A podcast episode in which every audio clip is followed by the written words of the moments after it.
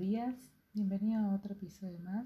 Mi nombre es Cristina y este espacio es donde hablo sobre desarrollo personal, sobre coaching, psicología, filosofía, libros y demás conocimientos que me ayudaron en mi autoconocimiento y que espero que puedan servirte a vos también. Bueno, en el día de hoy les quiero compartir un poco el significado de este término, el cual lleva el nombre de este podcast, que es Kintsugi este es un término que es de origen japonés, que se puede traducir algo así como el arte de renacer fortalecido ante la adversidad. El kintsugi eh, básicamente es un tipo de técnica que se utiliza eh, en algunos, es una técnica milenaria que utilizan algunos artesanos en Japón. Consiste más que todo en reparar objetos de cerámica utilizando un polvo de oro.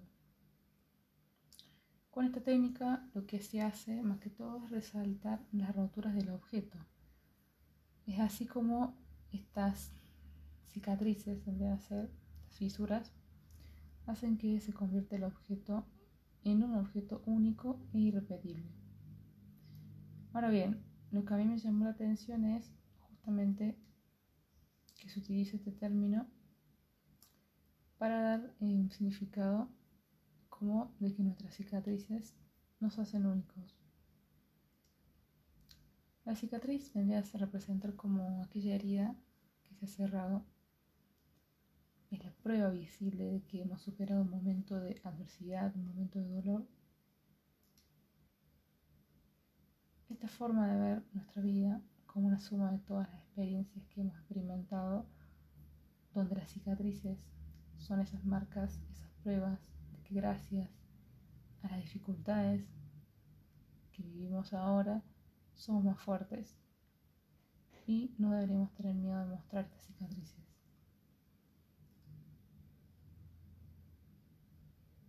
Como ocurre con estas cerámicas, nosotros también somos una pieza única por el solo hecho de ser porque estamos marcados por todas estas vivencias que nos transformaron y nos convirtieron en lo que somos hoy. Entonces, todo esto me lleva un poco a reflexionar. ¿De qué tanto somos conscientes de todo lo que pudimos superar en la vida? ¿Qué tanto valor le estamos dando a este aprendizaje?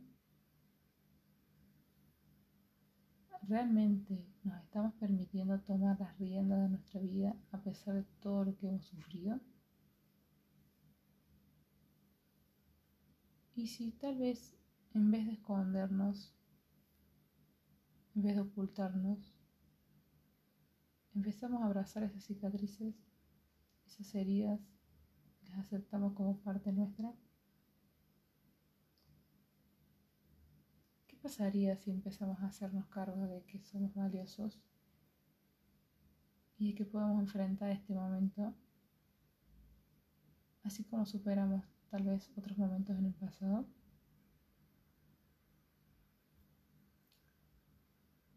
Les dejo estas preguntitas como para terminar este breve podcast y les recomiendo hacer un ejercicio de anotarlas en el papel. Porque si las dejamos en la mente,